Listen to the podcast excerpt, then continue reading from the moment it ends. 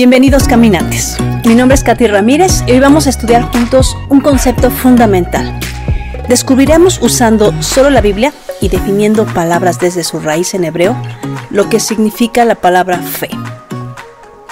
Desafortunadamente, la palabra fe es una de las palabras más desgastadas en nuestra cultura. Y en la Biblia es usada de tantas maneras y traducida de formas tan diversas que el significado se vuelve muy subjetivo pero es posible definir una palabra bíblicamente y darle al clavo en determinar cómo el creador originalmente la entregó si investigamos en el idioma que él eligió usar en la Biblia. La palabra en hebreo para fe es emuná y es traducida como fe, fidelidad, firmeza o confianza. La primera vez que es usada es en Éxodo 17:12 y dice así el texto. Y como los brazos de Moisés se entumecieran, tomaron una piedra, se la pusieron debajo y se sentó sobre ella. Y Aarón y Ur le sostenían los brazos, uno por un lado y el otro por otro. Así tuvo firmeza. Ahí encontramos la palabra emuna en sus brazos hasta que se puso el sol. Entonces, la raíz de la palabra fe o emuna en hebreo es la palabra amán, que se puede traducir también como fidelidad. Aquí te voy a presentar dos versículos en los que la palabra fue traducida indistintamente en dos versiones diferentes. Deuteronomio 32:20 dice así, y dijo, Esconderé de ellos mi rostro, veré cuál será su fin, porque son una generación perversa, hijos infieles. En infieles está la palabra emun en hebreo. Así lo tradujo la versión La Biblia de las Américas, pero mira cómo lo tradujo la Reina Valera 1909 el mismo versículo. Y dijo, esconderé de ellos mi rostro, veré cuál será su postrimería, que son generación de perversidades, hijos sin fe. Ahí está la palabra emun, en fe. En Oseas 2.20 observa cómo dos traducciones abordan el mismo pasaje. Dice así, te desposaré conmigo en fidelidad. En hebreo dice ve emuná y tú conocerás al Señor. Así lo traduce la Biblia de las Américas. Y el mismo pasaje en la versión Reina Valera 1909. Y te desposaré conmigo en fe y conocerás a Jehová. Entonces, fe y fidelidad es lo mismo en la escritura. Solo que cada vez que llegas a la palabra fe y la intercambias por la palabra fidelidad, delante de tus ojos van a pasar cosas diferentes. Tiene otro sentido. Ahora vamos a analizar esta verdad. La peor traición que un esposo le puede hacer a su cónyuge es el adulterio. ¿Qué se considera infidelidad? Si nuestra relación con Dios es la de una novia que lo espera, la peor traición que podemos hacerle a Dios es serle infiel, que es lo mismo no tener fe. ¿Puedes entender ahora qué espera Dios de ti? No basta que le digas que le amas. Si tienes fe, si eres fiel, lo demuestras, porque eso es lo que significa amor para Dios. En Deuteronomio 30 leemos, porque yo te mando hoy que ames a Jehová tu Dios, que andes en sus caminos y guardes sus mandamientos, sus estatutos y sus decretos para que vivas y seas multiplicado. Y Jehová tu Dios te bendiga en la tierra a la cual entras para tomar posesión de ella. Mas si tu corazón se apartare y no oyeres y te dejares extraviar y te inclinares a dioses ajenos y les sirvieres, yo os protesto hoy que de cierto pereceréis. No prolongaréis vuestros días sobre la tierra a donde vais, pasando el Jordán para entrar en posesión de ella. El adulterio en la escritura merece pena capital. Por esa razón, el que no es fiel, el que no es fiel a Dios, merece la muerte. La paga del pecado, dice Romanos 6:23, es muerte. Si fe es lo mismo que fidelidad, entonces no hay forma de equivocarnos cuando leemos, por ejemplo, Romanos 1.17. Dice así, porque en el Evangelio la justicia de Dios se revela por fe y para fe, como está escrito, mas el justo por la fe vivirá. Como ejercicio vamos a sustituir la palabra fe por fidelidad. Y mira lo que dice. Porque en el Evangelio la justicia de Dios se revela por fidelidad y para fidelidad. Como está escrito, mas el justo por su fidelidad vivirá. Este será tu reto de ahora en adelante. Ser fiel al Creador. Muéstrale con tu vida que lo amas, con todo lo que piensas, con todas tus emociones y todas tus acciones. No quebrantes el pacto matrimonial con infidelidad y recibirás al final la recompensa de manos del rey. En Mateo 5:21 leemos, Su Señor le dijo, Bien, siervo bueno y fiel, en lo poco fuiste fiel, sobre mucho te pondré, entra en el gozo de tu Señor. Entonces vamos un poco más profundo con el concepto de fe. Una palabra hermana de fe en hebreo es la palabra emun, y esta es la palabra para artesano. Y está lingüísticamente enraizada en la palabra emuna, la palabra para fe que estamos estudiando. Entonces, un artesano es tan seguro y firme en su conocimiento o habilidad que demuestra su capacidad y conocimiento en lo que hace. Quizás ahora puedas entender cómo encaja con la definición bíblica de fe. En la teología moderna la fe está apegada al concepto de esperanza o conocimiento o una esperanza basada en conocimiento o en un asentamiento mental. Cuando definimos la fe como solamente un asentamiento mental o una creencia ciega, que es lo más lejos que se puede estar de lo que significa la verdadera fe. Pensar que la fe solamente es una creencia, esto coloca a este término en meramente un ejercicio mental y no se ajusta a ningún cambio de comportamiento. Santiago, en su carta, o Jacobo, como era su nombre en hebreo, lo explica de esta manera. Él dice así, hermanos míos, ¿de qué aprovechará si alguno dice que tiene fe y no tiene obras? ¿podrá la fe salvarle? Y si un hermano o una hermana están desnudos y tienen necesidad de mantenimiento de cada día, y alguno de vosotros les dice, id en paz, calentaos y saciaos, pero no les dais las cosas que son necesarias para el cuerpo, ¿de qué aprovecha? La fe que no cambia tu vida, no salva tu alma. La fe que no es evidente no es una fe genuina. La fe tiene que ser práctica. La fe tiene que ser notoria. La verdadera definición bíblica de fe es demostrada por aquel que está seguro y firme en lo que entiende y cree, en la verdad y en la práctica. Dice Santiago, así también la fe, si no tiene obras, es muerta en sí misma. Pero alguno dirá, tú tienes fe, yo tengo obras, muéstrame tu fe sin tus obras y yo te mostraré mi fe por mis obras. En otras palabras, yo te voy a demostrar que creo por mi manera de vivir. Así de sencillo. No serán mis palabras, sino mi estilo de vida el que hablará por mí. Y sigue diciendo, ¿tú crees que Dios es uno? Bien haces. También los demonios creen y tiemblan. Cuidado, porque los demonios saben versículos. ¿Crees en el Dios de Israel, en el Dios verdadero, en el Dios de la Biblia? ¿Crees que la Biblia es la palabra de Dios? Qué bueno que crees, pero eso no es suficiente. Jacob está mostrándonos la diferencia entre la fe griega y el entendimiento hebreo de la fe, de la palabra emuná. Los demonios creen, recitan la Biblia, pero no obedecen. Decidieron ser adversarios de Dios y mentirosos. La verdadera fe se evidencia por las obras. Santiago no está enseñando que las obras salvan, sino que la fe produce frutos. De otra manera, no existe la fe. Quien tiene fe va a vivir una vida que muestra su relación con Dios. ¿Será que Dios no nos conoce y necesita pruebas? De ninguna manera. Él lo sabe todo. Las pruebas son para probarnos o demostrarnos a nosotros mismos ¿Y qué es lo que necesitamos demostrarnos? Que realmente somos fieles o no a la palabra de Dios.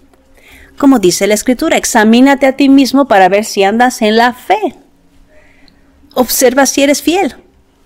Vamos a cerrar. Así que quiero preguntarte, ¿cómo le explicas a un niño de seis años qué es la fe? La mejor manera es contándole esta historia.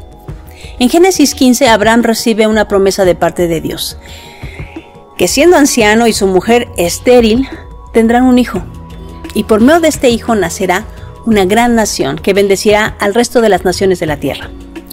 Y su respuesta espiritual fue esta.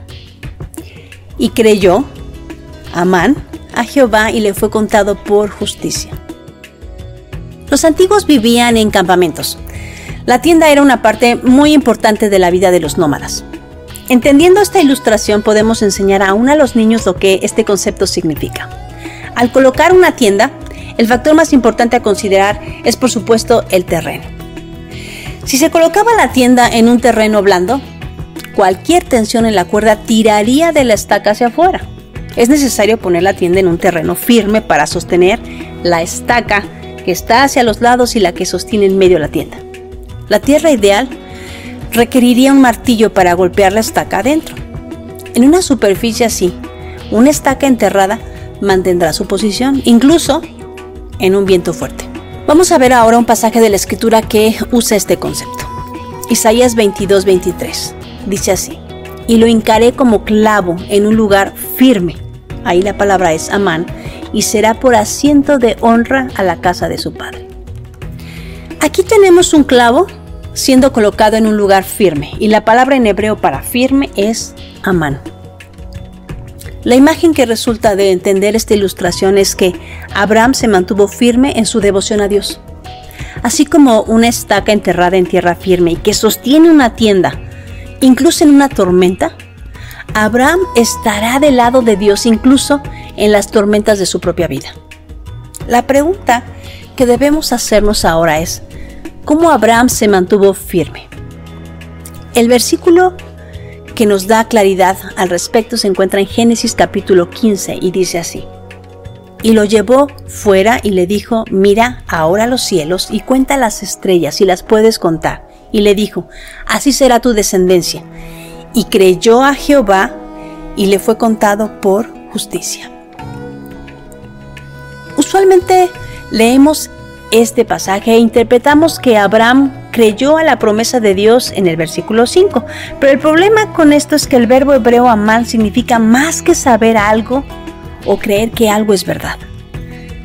Porque Dios le dio una promesa a Abraham. Cuando Dios afirma su promesa a Isaac, le dice esto. Multiplicaré tu descendencia como las estrellas del cielo y daré a tu descendencia todas estas tierras y todas las naciones de la tierra serán benditas en tu simiente.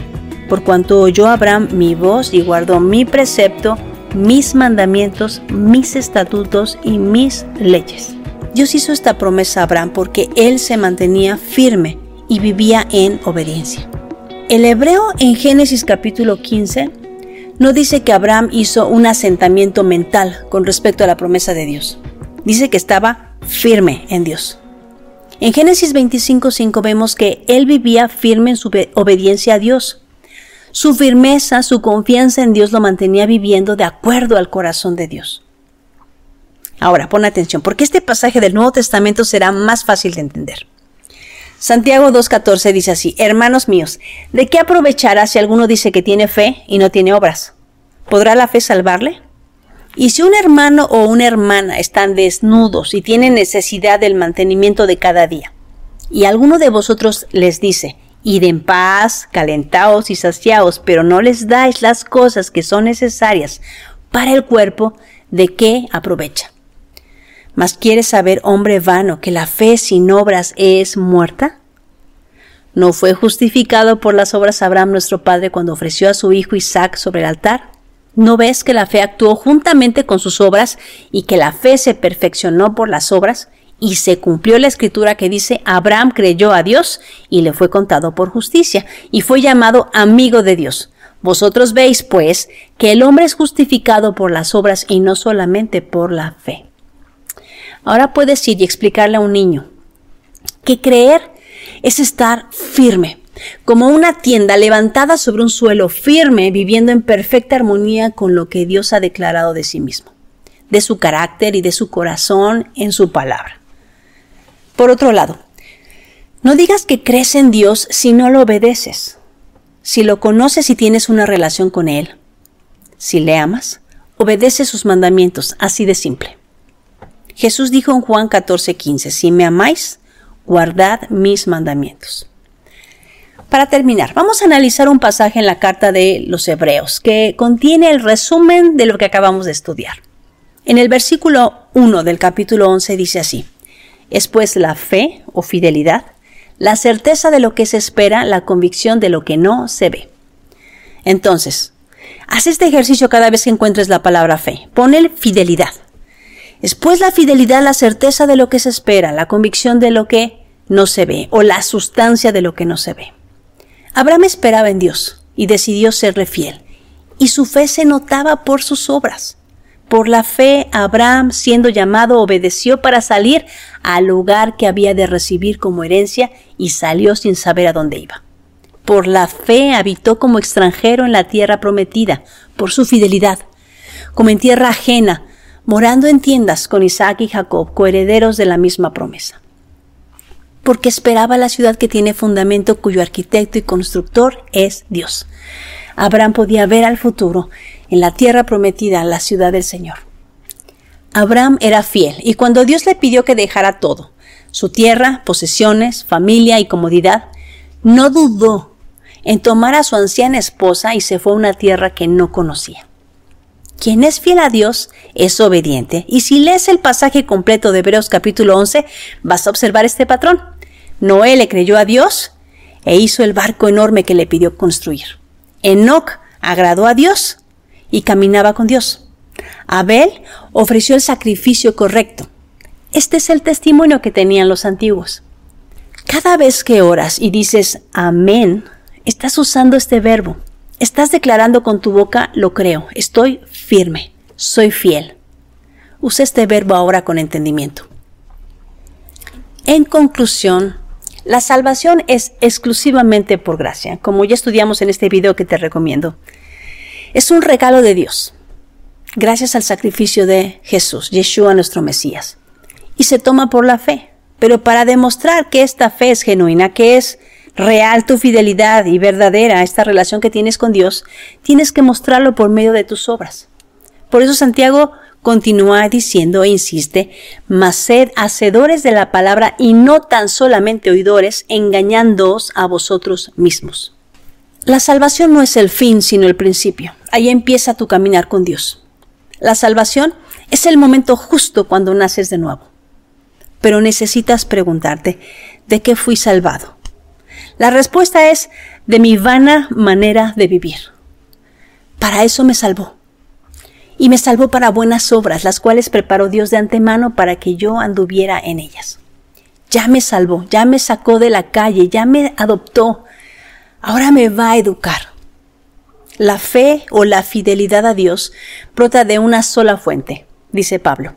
Así que la fe es por el oír y el oír por la palabra de Dios. En el episodio anterior ya explicamos lo que significa escuchar a Dios, así que estamos conectando todos estos términos para demostrar la coherencia maravillosa de la escritura.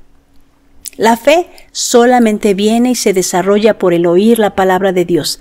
A la medida que uno escucha con su corazón la palabra de Dios, tendrá uno la capacidad para tener fe, para ser fiel.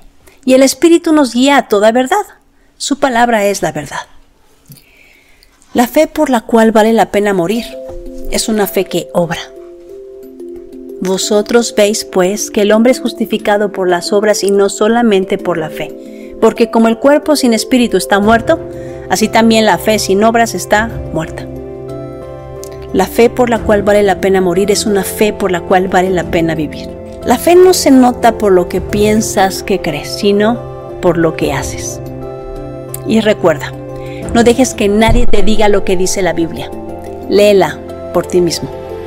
Que Dios te bendiga.